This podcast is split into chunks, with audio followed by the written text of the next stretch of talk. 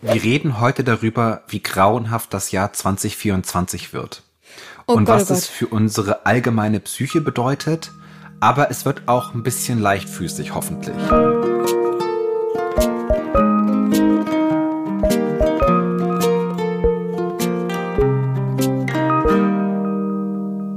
Liebe Damen und Herren, wir sind sehr fröhlich, dass ihr wieder ähm, zugeschaltet habt zum Podcast Hallo Hoffnung, ähm, wo wir heute darüber reden werden, dass es irgendwie okay ist, aber auch nichts gut wird.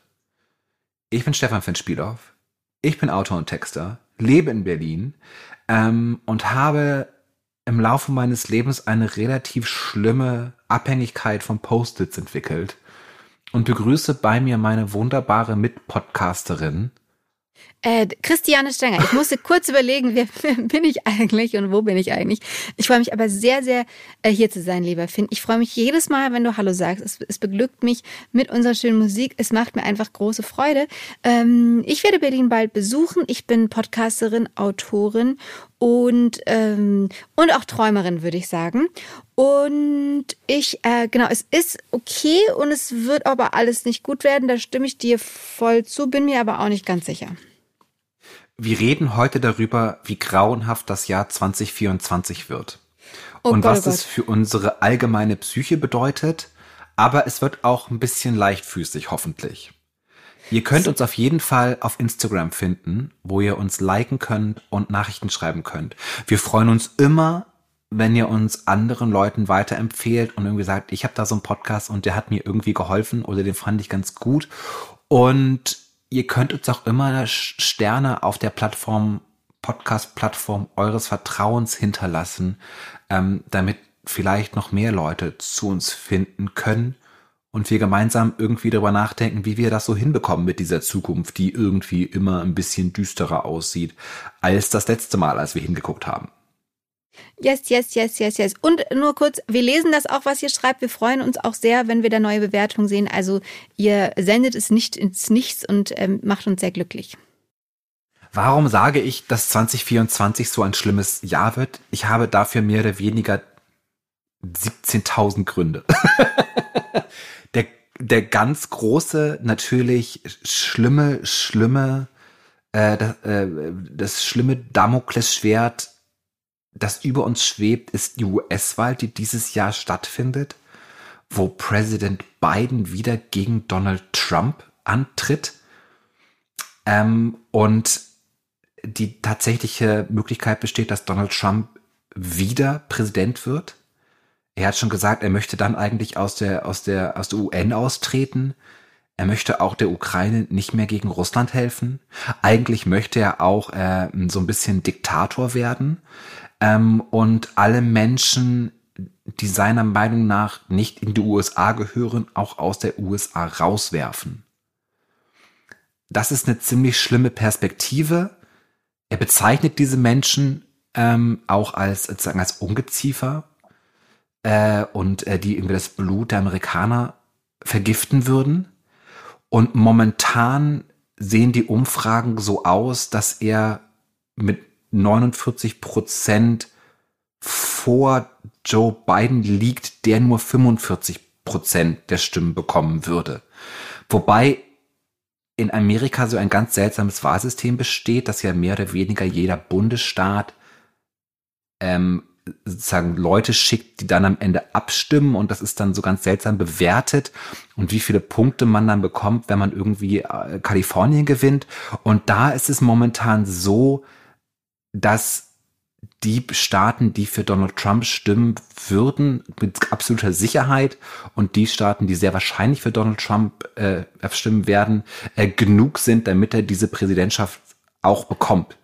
Also es sieht sehr, sehr düster aus, was die US-Wahlen angeht. Und das alles vor allem Hintergrund, dass man eigentlich sagen kann, der Wirtschaft geht's irgendwie ganz gut. Es gibt super wenig Arbeitslosigkeit. Ähm, und die Frage ist natürlich, was passiert, wenn noch irgendwas ganz Schlimmes passiert was ja immer mal passieren kann. Das ist Grund eins, warum ich sagen würde, 2024 wird ein sehr, sehr stressiges Jahr, weil wir uns, diese Wahlen sind erst im November, bis November damit auseinandersetzen müssen, dass eventuell die älteste Demokratie, die wir noch hier so rumliegen haben, äh, irgendwie keinen Bock mehr darauf hat, eine Demokratie zu sein. Also die genau Punkt die früheste, eins. modernste Demokratie kann man, glaube ich, sagen. Es gab ja früher auch schon mal, die, die, Tina haben das ja auch schon mal probiert. Es gab andere, aber die waren es dann ja andere. zeitweise auch keine Demokratien mehr und sind jetzt wieder welche geworden. Genau. Aber genau. Amerika ist, glaube ich, sozusagen die, die am längsten immer noch bestehende Demokratie, die wir so rumliegen ja. hatten. Und ähm, ja, mentale Gesundheit betreffend, alleine wenn ich an die letzte Wahl denke, ich weiß nicht, ob du dich noch erinnerst, wie es dir ging, aber es hat ja Wochen gedauert, äh, bis dann die Stimmen wirklich, weil ja nochmal nachgezählt worden musste, äh, ausgewertet waren. Äh, also ich glaube, ich war noch nie über so einen langen Zeitraum so gestresst und habe immer so geschaut, oh Gott, gibt's schon einen neuen Bundesstaat und so, der ausgezählt worden ist. Weißt du, hast du das auch so krass gemacht? Ich habe das auch, aber ich hatte auch im Jahr in der Wahl vorher, als Donald Trump gegen Hillary Clinton gewonnen hatte. Ja, das ging ja zumindest schnell dramatisch. Das ging schnell, das war schnell kaputt, ja. Aber ich weiß noch, dass ich so richtig sozusagen so außer mir war weil ich einfach nicht für möglich gehalten habe, dass Leute diesen Menschen wählen könnten. Ja. Ähm, und sie haben es dann gemacht und als queere Person war ich dann wirklich in so einer ganz existenziellen Krise und bin auch mit Freunden aneinander geraten, weil ich so gesagt habe, man merkt halt an Donald Trump, dass einfach diese gesellschaftlicher Konsens, dass wir irgendwie okay mit uns allen sind, einfach eventuell nur eine Wahl weit weg ist, bis dann wieder irgendwie äh, Leute anfangen, auf die Jagd nach Menschen zu gehen, die sie so nicht gut finden. Und die Republikanische mhm. Partei in Amerika ist ja noch wirklich viel radikaler als die Konservativen in Deutschland äh, im gewissen Sinne, wo dann einfach so tatsächlich auch irgendwie Ne? Also das ist ja total absurd, wenn man das hört. Dass irgendwie Bücher, dass irgendwie Bücher äh, nicht mehr in Bibliotheken stehen dürfen, dass Bücher nicht mehr irgendwie mit Schülern gelesen, Schülerinnen gelesen werden dürfen, weil es da irgendwie um, um Queerness geht oder auch um, um Bürgerrechte. Und da ist ja einfach, ne, also die Hütte brennt. Yes, leider, leider ja. Und da sieht man aber auch, wie, wie äh, da sieht man aber auch mal wieder, kann schon nicht mehr reden, wie wichtig so eine Verfassung ist, weil äh, man stelle sich mal vor, ähm, man dürfte ihn, also ist jetzt ein bisschen an den Haaren herbeigezogen, aber noch nicht mal ähm, nur zwei Amtszeiten in Amerika gewählt werden, sondern Open End sozusagen, wie das in unserer Verfassung so ist. Da ist es ganz schlau, finde ich auch, dass man da so eine Sperre einbaut. Hätte uns wahrscheinlich auch tatsächlich gut getan, wenn man, wenn man echt einfach nicht so lange durchregieren darf am Stück, damit da wieder ein bisschen Abstand dazu kommt und man sich sammeln kann. Wohin Nur man vier Jahre möchte. Merkel und nicht 16, ja. ja. ähm, aber natürlich sind wir in Deutschland nicht viel besser dran. Denn auch in Deutschland werden dieses Jahr Wahlen stattfinden, unter anderem Landtagswahlen in Sachsen, Brandenburg und Thüringen. Und äh, ein weiterer Grund, warum ich sehr gestresst und pessimistisch in dieses Jahr 2024 reingucke, ist, dass in all diesen drei Bundesländern die AfD momentan den Umfragen nach die stärkste Fraktion sein wird. Mhm. In Sachsen werden sie 35 Prozent der Wählerinnen auf sich vereinen, in Brandenburg 28 und in Thüringen 31 Prozent. Und wir haben ja irgendwie gerade alle diese Demonstrationen gesehen, die sich sehr stark dafür eingesetzt haben, dass wir halt kein rechtsnationalistischer Staat werden mit faschistischen Tendenzen.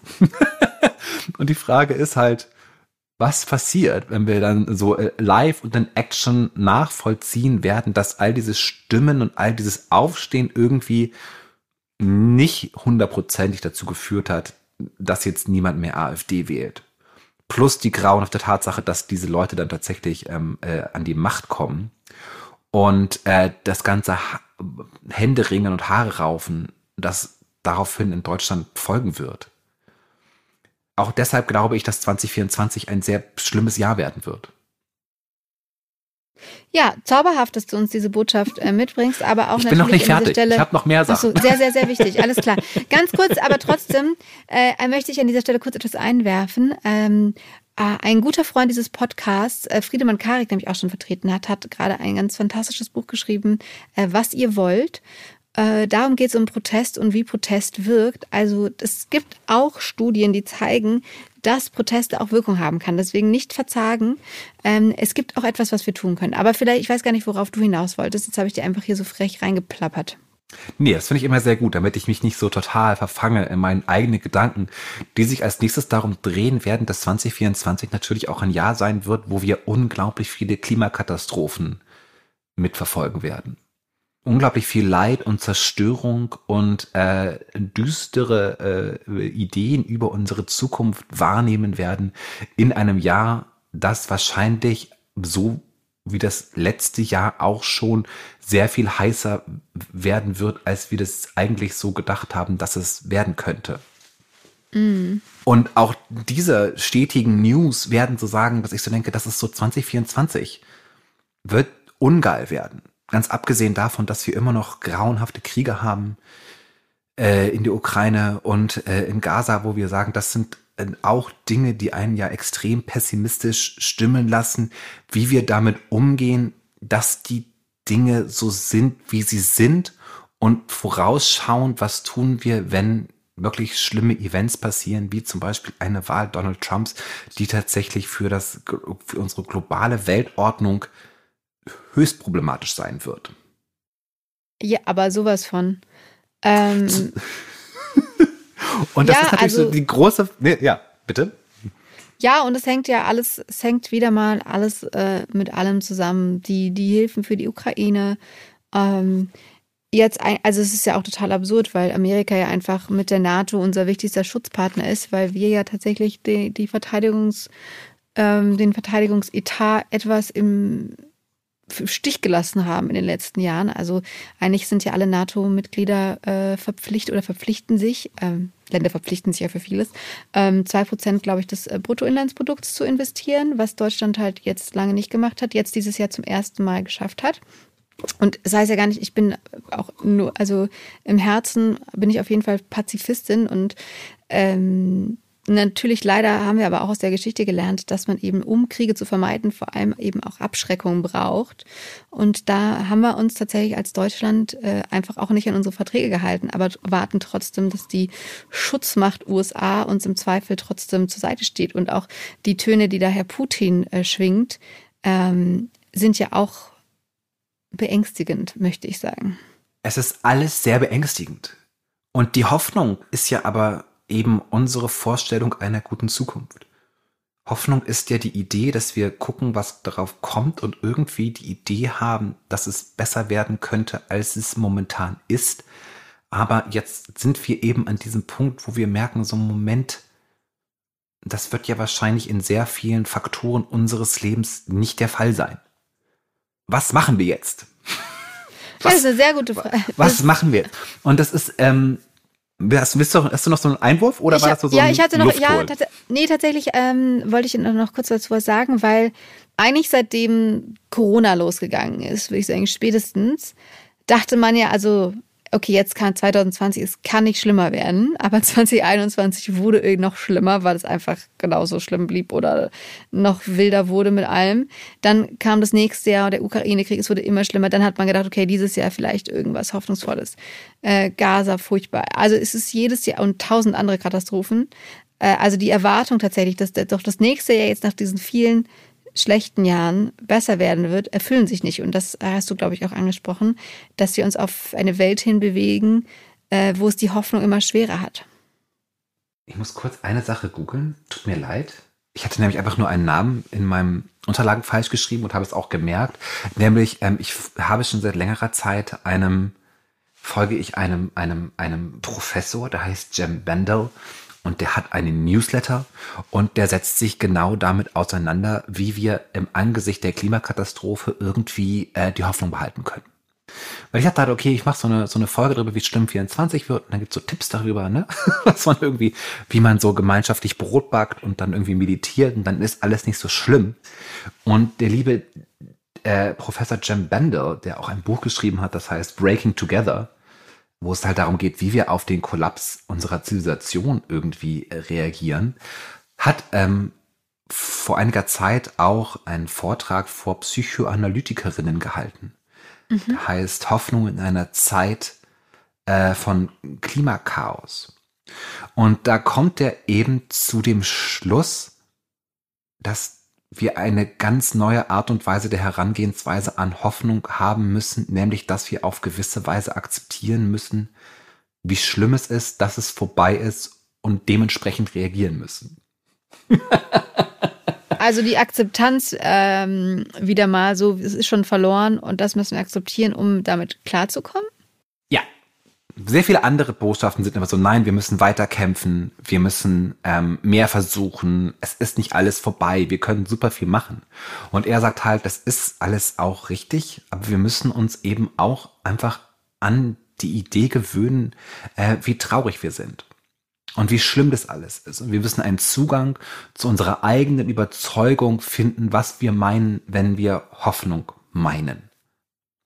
Und was es bedeutet, weiterzumachen, um was es bedeutet, äh, miteinander klarzukommen. Und auch äh, ähm, Jan Bandel, es ist halt so eine ganz psychoanalytische tatsächlich Herangehensweise an sich selbst. Und er sagt auch irgendwann, man sollte doch mal mit Schamanen reden und ein bisschen ähm, Pilze nehmen und ein bisschen so ähm, geistige Erweiterungstechniken haben, die durch psychedelische Mittel herbeigeführt werden, um halt eine neue Fragestellung um für unsere Zukunft zu bekommen. Also das heißt, so wie unsere Gehirne im Moment verdrahtet sind, reichen die nicht aus, um mit der aktuellen Situation gut klarzukommen. Und geht es ihm eigentlich da, um was geht es ihm, um eine bessere Welt zu erschaffen oder darum, wie wir mit der untergehenden Welt klarkommen? Es geht eher darum, wie wir unsere eigenen Gefühle managen. Okay. Im Angesicht des Untergangs. Also zu sagen, wie kann man jetzt anstelle die ganze Zeit gestresst und voller Angst auf die Zukunft zu gucken und zu denken, was passiert und was kommt. Wie kann man sich hinstellen und sagen, wie kann ich meinen Verstand darauf trainieren, damit umzugehen? Wie kann ich auf andere Leute zugehen, dass auch teilweise diese Anxiety und diese Furcht einfach irgendwie auf einen Gegenpart trifft, der es möglicher macht, weiterzumachen. Mhm. Ja, wir müssen halt irgendwie einen Zugang zu uns selber und andere Menschen finden, der uns das Leben erträglicher macht. Das ist eine Antwort von ihm. Ich finde das keine schlechte Idee. Ich muss immer. Ähm, Was jetzt das mit dem Pilze nehmen oder das ähm, neue Antworten ich finde es, finden. Ich, neue an, ich finde es sehr interessant, einfach sozusagen ähm, in der Idee, wie wir zusammenleben, neue Fragestellungen haben. Wir hatten das hier schon mhm. mal, dass man in, bei dem Begriff die Freiheit sagen kann, die, die Frage ist, ähm, sollte nicht sein, welche Freiheiten habe ich, sondern wofür bin ich frei? Es gibt ja. die wunderbare Bell, Bell Hooks, die ja eine, eine, Ameri eine amerikanische Schriftstellerin ist, die sehr viel über Liebe schreibt. Und die hat mal etwas geschrieben, das mich sehr bewegt, wo es halt immer darum geht, dass wir, wenn es um Liebe geht, immer diese Frage stellen, äh, ne, bin ich Liebe wert? Mhm. Oder halt zu, der, zu dem Entschluss kommt, sagen, ich bin es gar nicht wert, geliebt zu werden.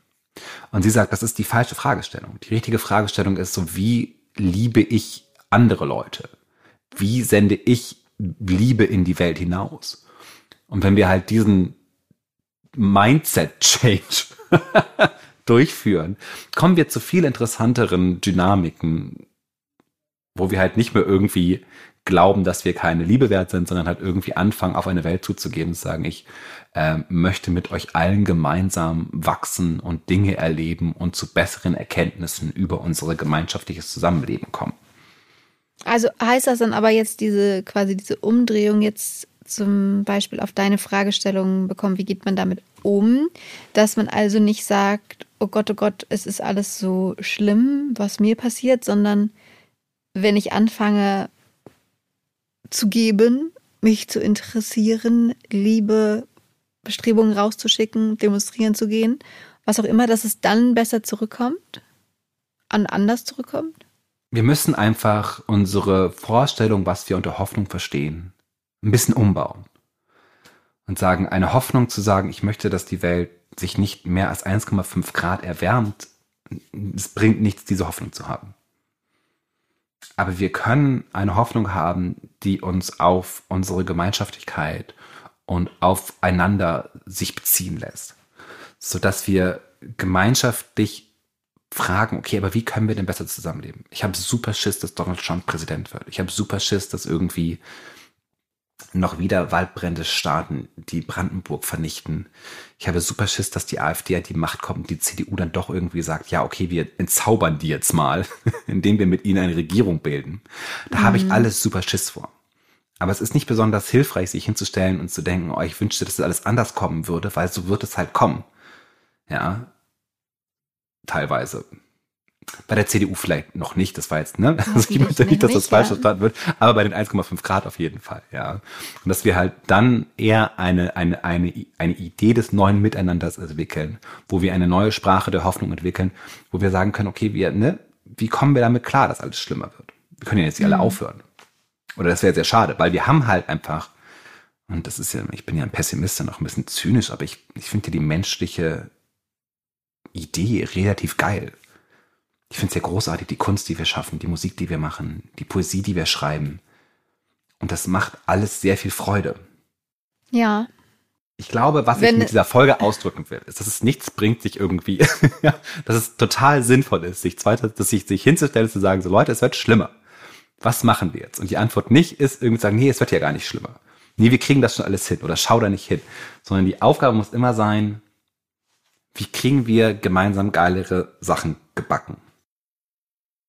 Also hingucken und sich nicht quasi so Augen und Ohren zu halten, lalalala, ich krieg von ja. ihr nichts mit und ziehe mich äh, zurück von allem, sondern Augen aufmachen, akzeptieren und gucken, was man in die Welt schicken kann, um Neues zurückzuerhalten. E, eben. Genau, also weil ja man sagt, ja, sag eben, mach weiter. Ich habe nee, noch einen Gedanken. Jetzt, jetzt kommt so der, der, der Schlussakkord. Achso, dann sage ich, da, dann sag ich davon noch was. Ähm, weil, also es gibt ja auch diesen Gedanken der, der Polarität in der Welt. Und ich weiß gar nicht, ob das, es gibt ja sieben Gesetze in der Spiritualität, so genau kenne ich mich da nicht aus. Aber worum es geht, was du auch gerade gesagt hast vorher mit dem Beispiel mit der Liebe sozusagen, dass es ja darum geht, dass wir nur so viel Liebe empfangen können, wie wir auch geben. Das ist ja genau das Gleiche. So ein bisschen? Es ist verwandt. Okay. Okay, äh, ich, äh, ich halte jetzt meine, meine kleines äh, Mäuseschnäuzchen und äh, lasse dich jetzt in den Schlussakkord eintreten und äh, hoffe, ich habe dich nicht davon weggeführt. Nee, ähm, äh, ganz, ganz, ganz im Gegenteil, denn was ja zurückkommt, ist nicht nur Donald Trump, sondern auch äh, Jon Stewart ist auch zurückgekommen. Jon Stewart hatte, ist ein Comedian in Amerika, der hatte eine Fernsehsendung, die hieß The Daily Show und das waren so äh, komische Nachrichtensendungen mehr oder weniger. Ich weiß nicht, ob du das jemals geguckt hast oder weißt, von wem ich rede. Hm, dumpf. Und das ist halt so, der hatte diese Sendung bis 2015, also bis kurz vor der Wahl äh, Donald Trumps. Äh, und er war auch so, war, alle fanden ihn immer ganz großartig und er war auch teilweise, sagen wurde, junge Menschen fanden Jon Stewarts Daily Show immer als am verlässlichsten, äh, äh, um wirklich Neuigkeiten zu bekommen. Nach ihm kam Trevor Noah und hat die ah, Daily ja, ja. Show übernommen. Und jetzt hat Trevor Noah aufgehört und Jon Stewart ist für diesen Wahlkampf 2024 zurückgekommen und hatte jetzt seine erste Folge und hat so ein bisschen darüber geredet, wie schwierig das wird und hat dann einen Endmonolog gehalten, den ich jetzt einfach mal komplett vorlesen werde, weil ich mhm. glaube, der bringt viele Dinge schön auf den Punkt. Ich freue mich drauf. Schön, ähm, schönes Lesen. Schön langsam, schön langsam vorlesen. Ja. Und er sagt, ich habe in den letzten neun Jahren gelernt, äh, die Arbeit, diese Welt so zu gestalten, dass sie einer Welt ähnelt, die man am liebsten, in der man am liebsten leben will, ist ein abgefuckter Job, bei dem Tausende von anonymen, klugen und engagierten Menschen an verbarrikadierte Türen klopfen, um die, die gestolpert sind, wieder aufzufangen und sich an Themen abarbeiten, bis sie ein positives Ergebnis erzielen. Und selbst dann müssen sie dranbleiben, um sicherzustellen, dass dieses Ergebnis hält.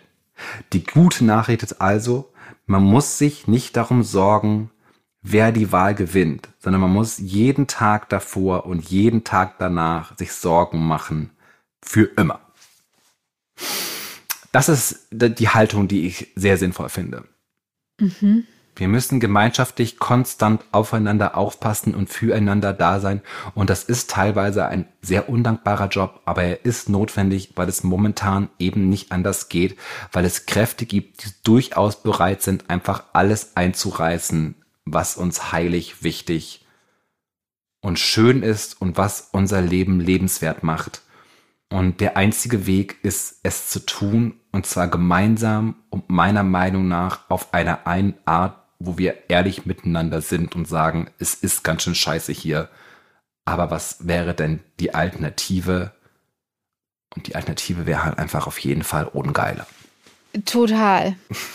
Ja, und es kommt ja immer zurück irgendwie auf die Menschlichkeit, dass es einfach sich nicht richtig anfühlt, gegen Gruppen von Menschen zu sein und die zu hassen. Ist, macht einfach für mich alles gar keinen Sinn. Also, dass man sich einfach von der, in diesen Tendenzen so, so viele Menschen gefühlt von der Menschlichkeit verabschieden.